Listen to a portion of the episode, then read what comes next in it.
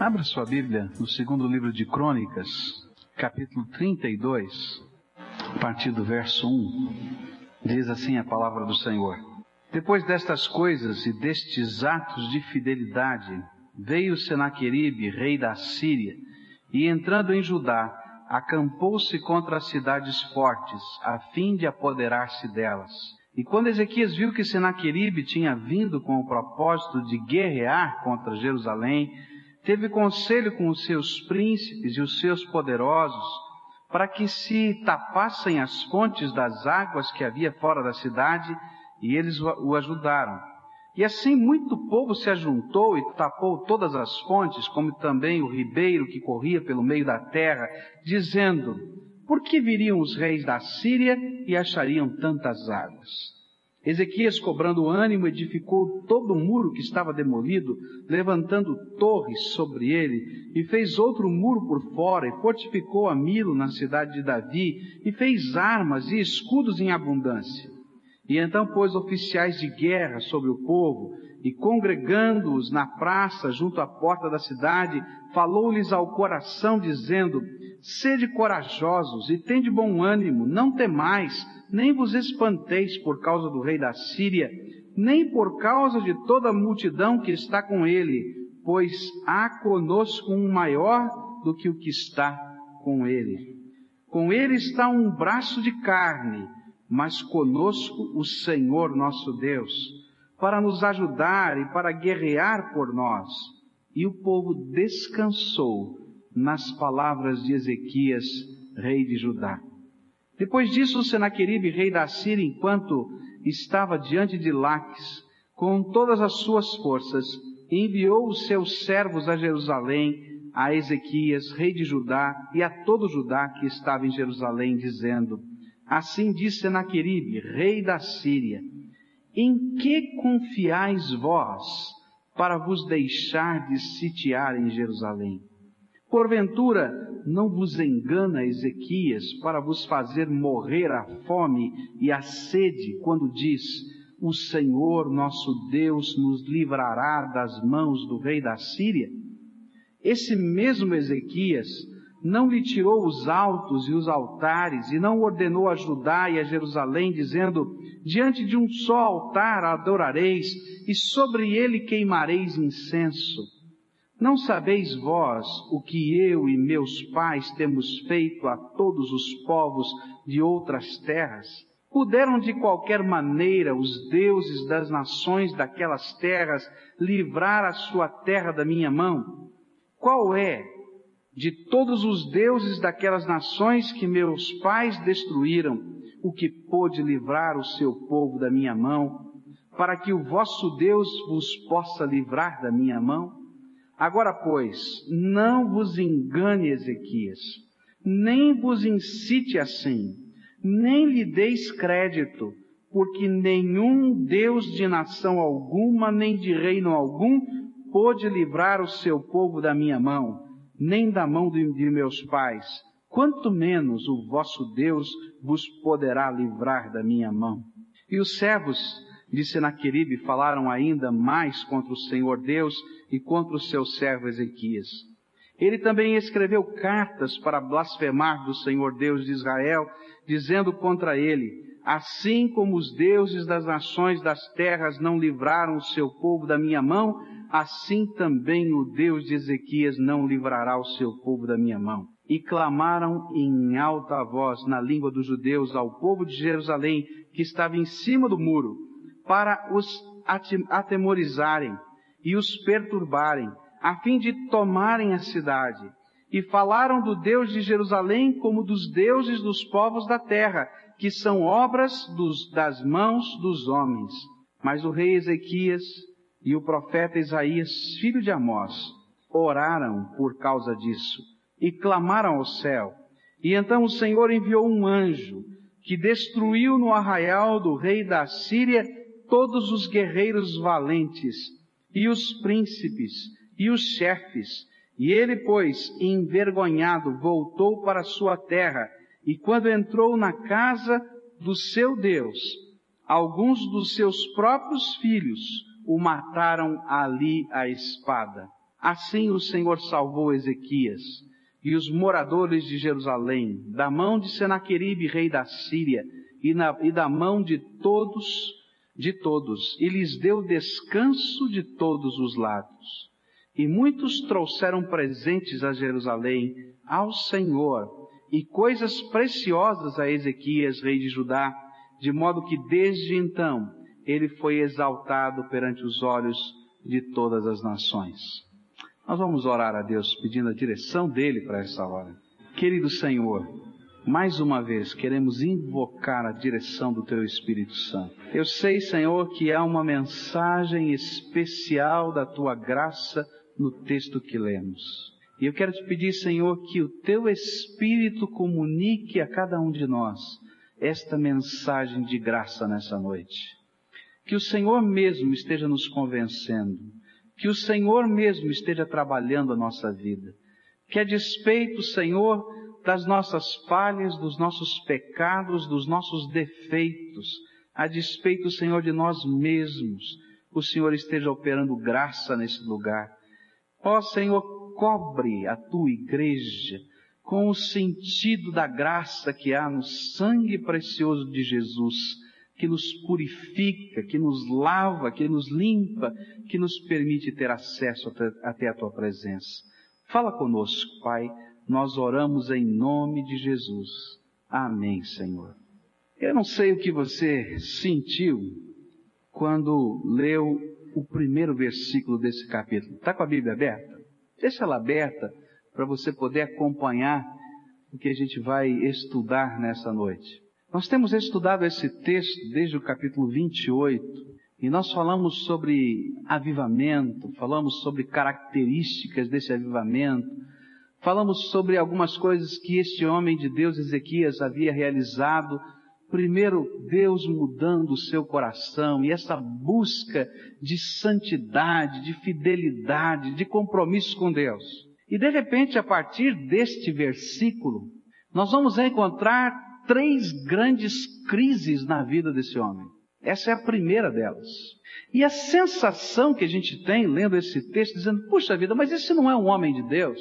Na hora que a gente estava imaginando que viriam, vamos dizer assim, rios, mares de bênçãos, de livramento, de proteção, de tantas coisas extraordinárias, estão vindo, está aqui registrado na palavra de Deus, tantas lutas. O que está havendo? Parece uma coisa até estranha, porque o autor bíblico coloca isso no versículo 1. Ele diz assim: depois destas coisas. Ele não se contenta em dizer depois destas coisas como se fosse uma transição, mas ele diz que coisas são estas. Destes atos de fidelidade, o rei da Síria invade a terra. Será que não tem alguma coisa errada? O que a Bíblia está tentando nos dizer é que crises vêm também na vida de homens e mulheres de Deus. O que a Bíblia está tentando nos dizer é que eu, você e qualquer pessoa na face da terra estamos sujeitos a enfrentar situações difíceis e desagradáveis. Que às vezes nos momentos em que menos esperamos vamos enfrentar situações complicadas.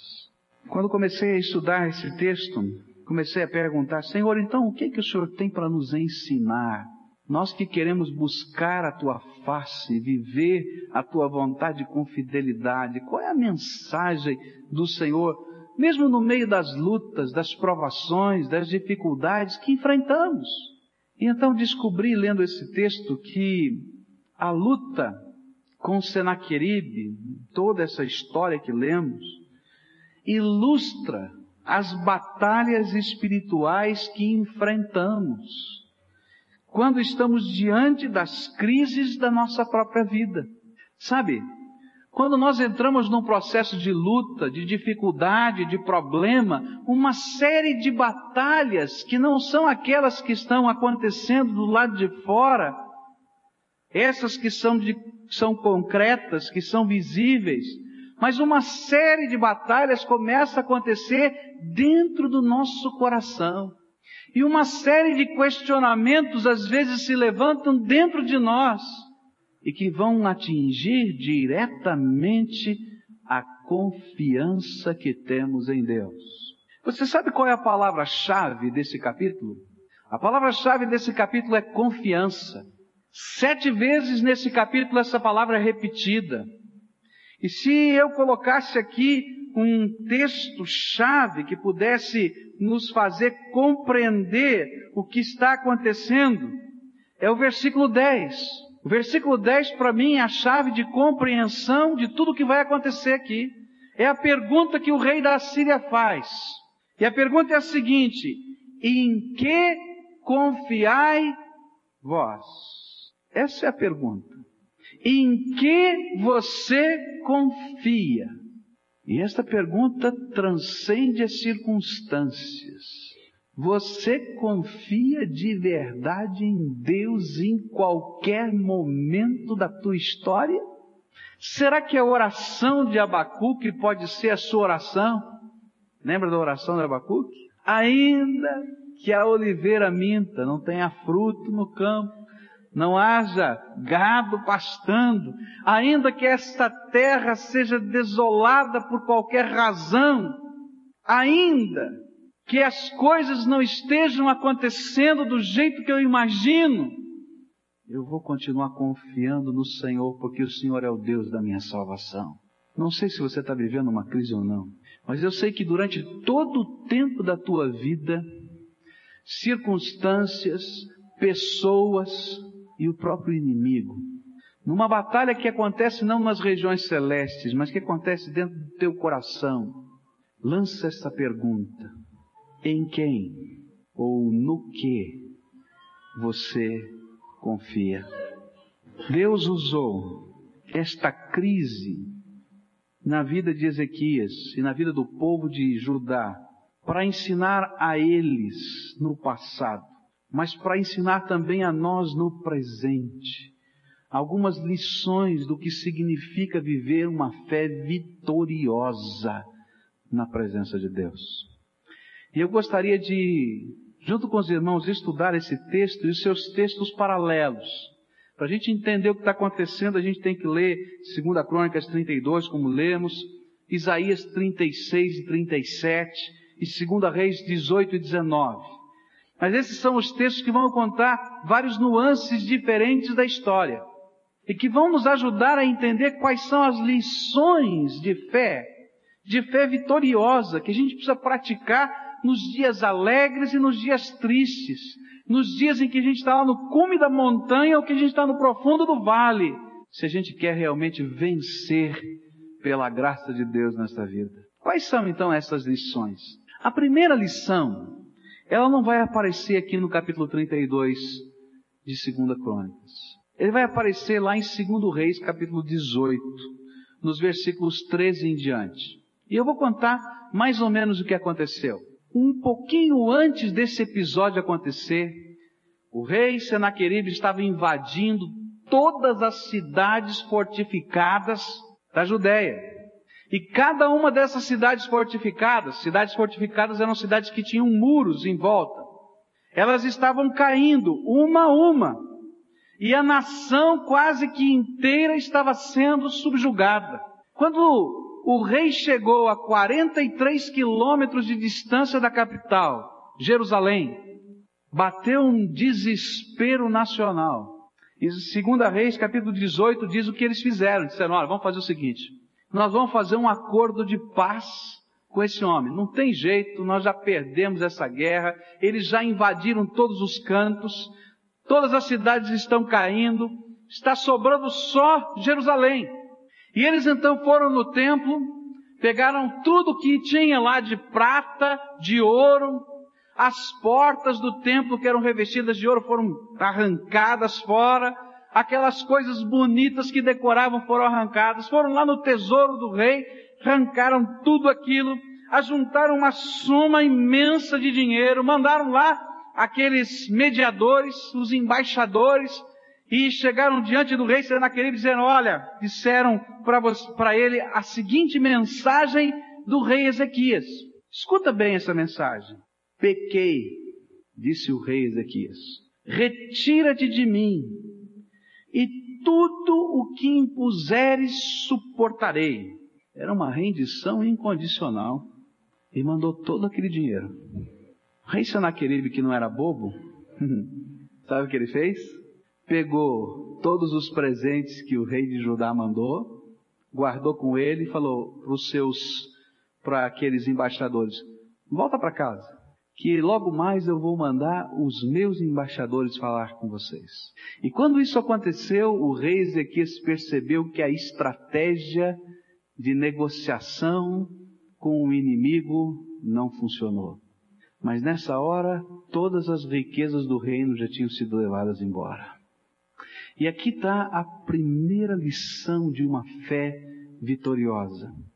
A nossa, a solução da nossa crise não está, presta atenção nisso, não está em ceder um milímetro para o nosso inimigo. Escuta bem o que eu estou falando.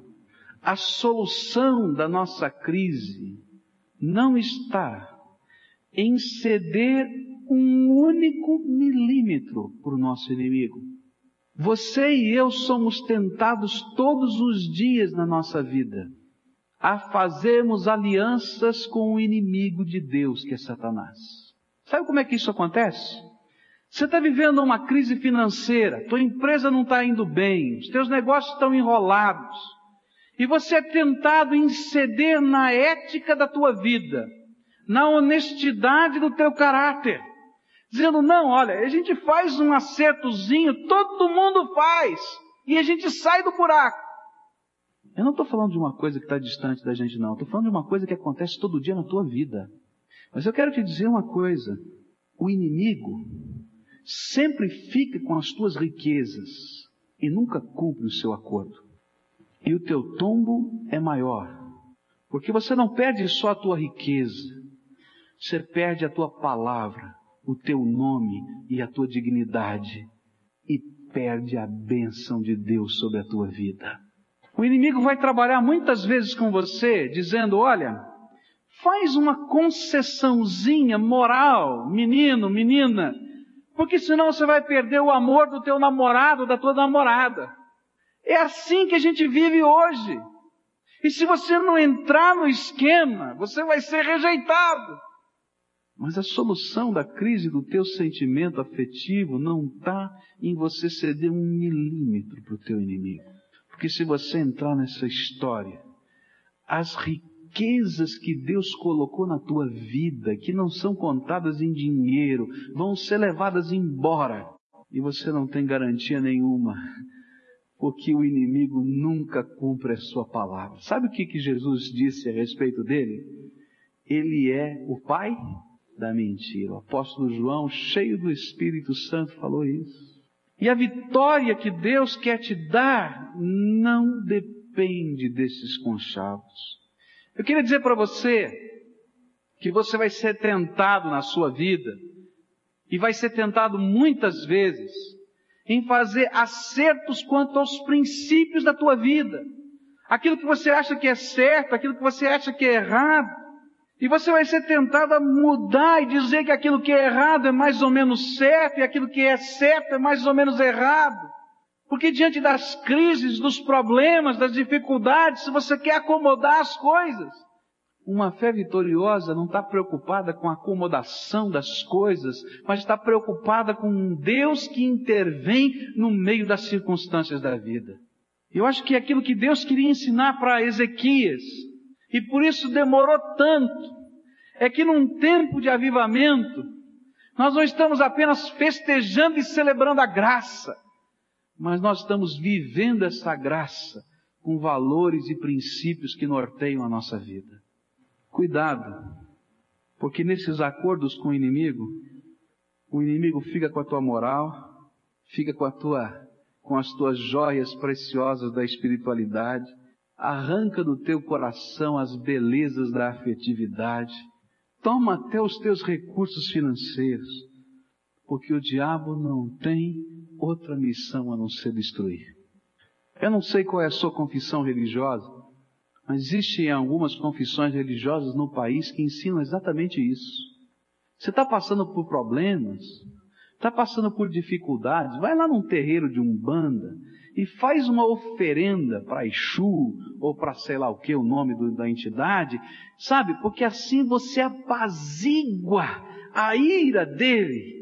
Ou você quebra aquele trabalho mandado que foi feito. Eu quero dizer para você que aqui num grande engodo, porque se a gente ceder um milímetro, um milímetro, nisso a gente não vai encontrar a solução que a gente está buscando para a vida da gente. A solução está naquele em quem a gente confia. Em quem você confia. Porque eu acredito numa coisa, que quando Deus se move com o seu Espírito Santo no coração do homem, ele é suficiente para qualquer outra coisa. E se for preciso quebrar, transformar, mexer, mudar a visão, ele é suficiente para isso. E se você se endurecer, bom, primeiro que ele quebra. É assim que ele faz. Mas se precisar de alguma coisa, ele pode levantar até os ratinhos dessa terra, se for necessário, para fazer o que é necessário segundo a sua vontade. Esse é o Deus em quem a gente confia. Isso vale para a vida da igreja, mas vale para a minha vida e vale para a sua vida. E a grande pergunta de Deus aqui é: quem é a muralha da tua vida? Eu queria que você lembrasse o que o Senhor falou em Zacarias capítulo 2, versículo 5. Pois eu, diz o Senhor, lhe serei um muro de fogo em redor, e eu, e eu no meio dela lhe serei a glória. O povo de Israel esteve muito mais bem defendido quando ele estava fugindo do faraó, quando o Senhor se colocou atrás do povo e os egípcios não conseguiram chegar, do que todas as cidades muradas que eles tinham construído naquela época e que uma a uma foram derrotadas. Se o Senhor não for a sua cidadela, então você está perdido. Perdido hoje, diante da crise que você está vivendo, mas estará perdido para sempre. Diante da maior de todas as crises, quando todo homem se apresentar diante de Deus, o justo juiz, e não vai ter recursos que passem pela glória de Deus no céu não tem caridade, não tem bondade que passe pela glória de Deus. E nessa hora a única coisa que vai funcionar é a fé incondicional em Jesus Cristo como Senhor e Salvador da vida, como Redentor amado. A única coisa que vai funcionar para esta vida é caminhar com Deus todos os dias da nossa vida do jeito dele, segundo a vontade dele, e não apenas como um discurso religioso, mas como uma experiência pessoal. A única coisa que vai fazer com que os milagres de Deus aconteçam na tua história é o teu compromisso pessoal com Ele. E só com Ele.